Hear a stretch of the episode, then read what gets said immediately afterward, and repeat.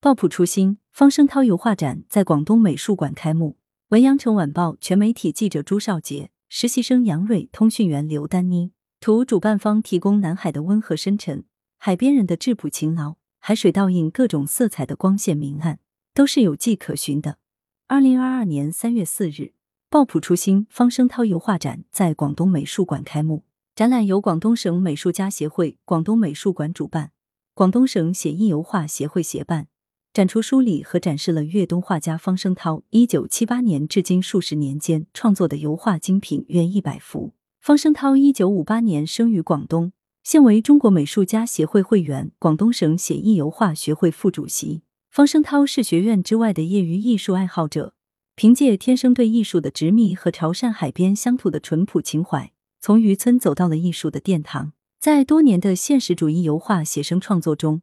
方声涛将自己对故土初心不变的深厚情感融入小岛、海滨、渔港等各种南方景致中。在他近年的一些作品中，除了色彩变化更足，线条的使用更加随心所欲。他尝试将线条与色彩更有机的融为一体，但他淳朴的初心还是一直没变。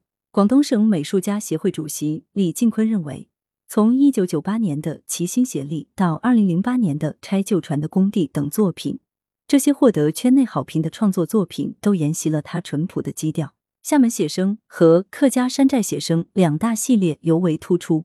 虽然创作时间都是上世纪七八十年代，但色彩主调和风格迥然不同。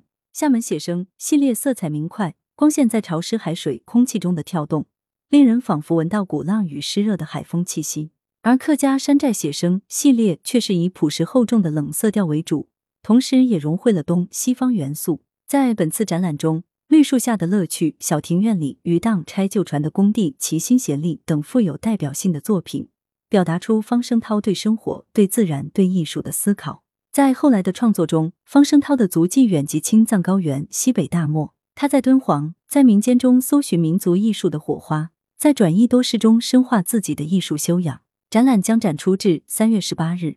来源：羊城晚报羊城派，责编：文艺。